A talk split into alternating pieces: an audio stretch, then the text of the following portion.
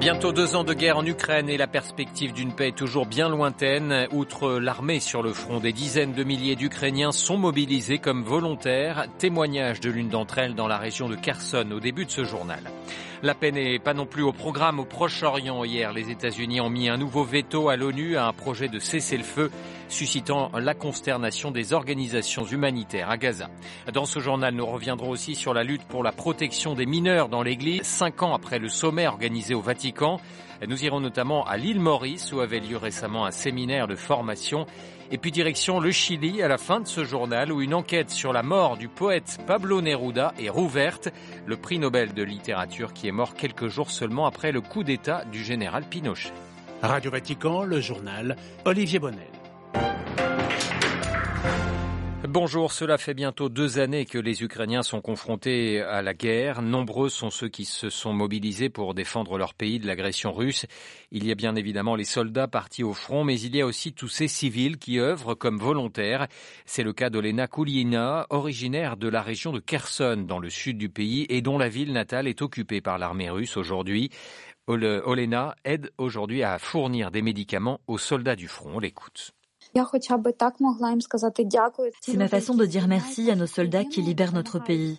Ils nous aident, moi et ma famille, à rentrer chez nous et j'essaye d'aider les soldats blessés à se rétablir pour qu'ils puissent se remettre le plus rapidement possible. Nous étudions aussi les listes de médicaments dont ils ont besoin pour sauver des vies et depuis presque deux ans, nous avons des listes permanentes qui se répètent à 90%. Ensuite, nous recherchons des fonds ou des partenaires qui peuvent acheter des médicaments à l'étranger et nous les expédier ou les acheter en Ukraine et nous les envoyer encore plus rapidement. Ce que nous recherchons, ce sont des équipements de protection individuelle, c'est-à-dire ce qu'on appelle des médicaments tactiques pour les premiers soins après une blessure, lorsqu'il est nécessaire d'arrêter une hémorragie et de sauver la vie d'une personne dans une phase préhospitalière, avant que la personne blessée ne soit admise à l'hôpital pour y recevoir le traitement le plus professionnel. Nous avons environ 150 médecins qui travaillent dans les régions du sud et de l'est de l'Ukraine et nous les aidons constamment. Des propos recueillis par notre consoeur de la rédaction ukrainienne de Radio Vatican, Svitlana Zukovic. Sur le terrain, l'armée ukrainienne doit faire face à la résistance acharnée de l'armée russe. C'est le cas notamment dans le sud du pays, sur la rive occupée du fleuve Dniepr, où Kiev a dû démentir ce mercredi avoir perdu le contrôle de sa tête de pont. Vladimir Poutine lui-même avait revendiqué hier la prise de cette position stratégique. Cette guerre en Ukraine rend pessimiste les citoyens européens. Seulement 10% d'entre eux voient à terme une victoire de Kiev, tandis que 20% prévoient celle de la Russie. 37% des sondés estiment, eux, que cette guerre finira par une résolution diplomatique. Cette enquête a été menée au mois de janvier pour le groupe de réflexion Conseil européen pour les relations internationales dans 12 pays de l'Union européenne. Les pays de l'UE qui, eux, se sont mis d'accord sur un nouveau paquet de sanctions visant Moscou. Il s'agit notamment de limiter le commerce d'entreprises européennes avec des sociétés chinoises qui ont approvisionné l'armée russe. Ils ont également inscrit sur une liste noire le ministre de la Défense nord-coréen pour avoir envoyé des missiles à Moscou. Et puis en Russie, les proches d'Alexei Navalny réclament toujours sa dépouille. L'opposant était décédé le 16 février dernier dans une colonie pénitentiaire d'une région reculée de l'Arctique russe. Un tribunal local examinera le 4 mars prochain la plainte déposée par la mère de Navalny. Toujours pas de solution diplomatique en vue pour un cessez-le-feu dans la bande de Gaza. Un nouveau bilan fait état ce matin de 29 313 morts depuis le début de la guerre le 7 octobre.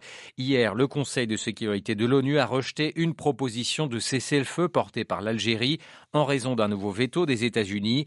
Une décision dénoncée par la direction palestinienne, mais aussi de nombreuses organisations humanitaires qui rappellent la situation des populations civiles critiques dans la bande de Gaza. Jérusalem, Valérie Ferrand. Ces grandes organisations internationales, dont MSF et Médecins du Monde ou encore Oxfam, ont décrit une situation générale plus alarmante que jamais dans la bande de Gaza, à l'heure où Israël est en train de compléter la destruction totale du secteur de la santé et bloque plus que jamais l'entrée de l'aide humanitaire et de médicaments. Les intervenants ont dénoncé l'impunité totale dont jouit la puissance occupante israélienne, forte du soutien de Washington, vue comme le seul partenaire capable d'exercer des pressions efficaces et qui se contente de simples déclarations d'empathie envers les Palestiniens tout en continuant à soutenir Israël à la fois politiquement et militairement. Ce nouveau veto américain à un cessez-le-feu laisse donc craindre le pire selon ces organisations internationales qui y voient un feu vert donné à Israël pour lancer une opération terrestre dans la ville de Rafah. Elles ont lancé un appel à de fortes pressions populaires et diplomatiques sur les gouvernements américains et européens, en particulier allemands, pour faire cesser le bain de sang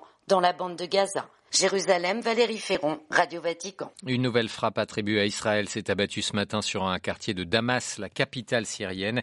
Deux personnes ont été tuées selon un bilan provisoire. Samedi dernier, d'autres frappes israéliennes avaient visé la périphérie de Damas, tuant euh, trois personnes.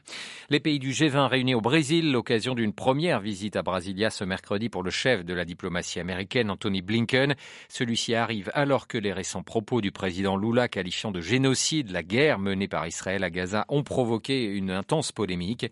Le secrétaire d'État américain qui devrait rencontrer son homologue russe Sergei Lavrov dans le cadre d'une réunion des ministres des Affaires étrangères des pays du G20. Il y a cinq ans, du 21 au 24 février 2019, un sommet inédit était organisé au Vatican sur la volonté du pape François. Les présidents des conférences épiscopales du monde entier étaient en effet réunis pour réfléchir à la protection des mineurs dans l'Église. Le pape dénonçait la monstruosité de ces crimes.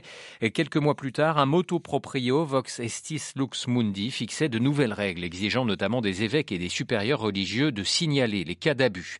Cinq ans après le sommet, la lutte contre la pédocriminalité dans l'Église est encore très inégale selon les continents, mais les choses avancent. C'est le cas avec ce séminaire organisé la semaine passée à l'île Maurice. Il a regroupé 13 pays d'Afrique et des îles de l'océan Indien. Émilie Rivet-Duval est docteur en psychologie clinique et membre de la Commission pontificale pour la protection des mineurs. Elle est l'une des organisatrices de ce séminaire. De ce que j'ai pu observer, en tout cas, euh, je pense qu'il y a, une volonté de certains pays, de certaines conférences épiscopales, de pouvoir euh, avancer sur cette question, de pouvoir se laisser interpeller et de pouvoir adopter des, des réflexes, des bons réflexes sur la sauvegarde et sur la culture de la sauvegarde. Euh, souvent, ce que j'observe et ce que j'entends, c'est que les moyens, ce sont les moyens parfois humains et financiers qui manquent et aussi euh, un manque de, de, visibilité parfois et de un peu d'accompagnement de comment est-ce qu'on peut mettre en place, par quoi on commence euh, pour mettre en place euh, toute cette question de, de sauvegarde, de la protection des mineurs. Et aussi, ce que j'entends, c'est qu'il y a encore beaucoup de travail de sensibilisation à faire auprès des familles, auprès des parents, auprès du corps enseignant, parce que cette question, elle est encore pour beaucoup tabou. Elle est encore pour beaucoup source de secret, de silence. On n'en parle pas. Donc, comment faire pour aider les victimes à sortir du silence, mais aussi les adultes à entendre et à être à l'écoute de ce qui peut se vivre pour les mineurs victimes. Des propos recueillis par Françoise Namien. Direction le Chili où la justice rouvre l'enquête sur la mort de Pablo Neruda plus de 50 ans après son décès. Il était euh, décédé seulement 12 euh, jours après le coup d'État mené par le général Pinochet en 1973. Pendant près de 40 ans, la version officielle était que le poète était mort d'un cancer de la prostate. Mais après une longue enquête et d'innombrables expertises, l'affaire Neruda rebondit donc dans le pays à Santiago les précisions de Naila de Rouanet. Pablo Neruda est-il mort de cause naturelle de son cancer de la prostate ou bien a-t-il été empoisonné? Cette troisième hypothèse est celle des neveux du poète ainsi que du Parti communiste chilien dont Pablo Neruda faisait partie. Ce sont eux qui ont fait appel de la décision d'une juge qui en septembre dernier avait considéré que toutes les procédures avaient été menées à terme, clôturant ainsi cette enquête qui est restée ouverte pendant près de 13 ans. Mais la Cour d'appel de Santiago vient de donner raison au clan Neruda, estimant à son tour que les investigations n'étaient pas terminées.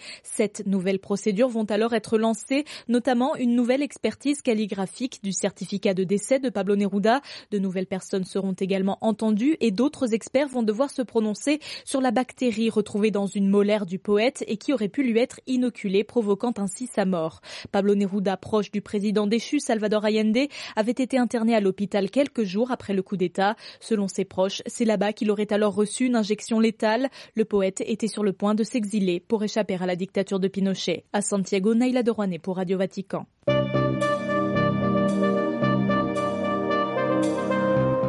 Voilà, et c'est au Chili que s'achève ce journal. Merci pour votre fidélité. Prochain rendez-vous de l'information, ce sera à 18h en direct de Rome. N'oubliez pas d'ici là vaticannews.va. Excellente après-midi à tous et à toutes.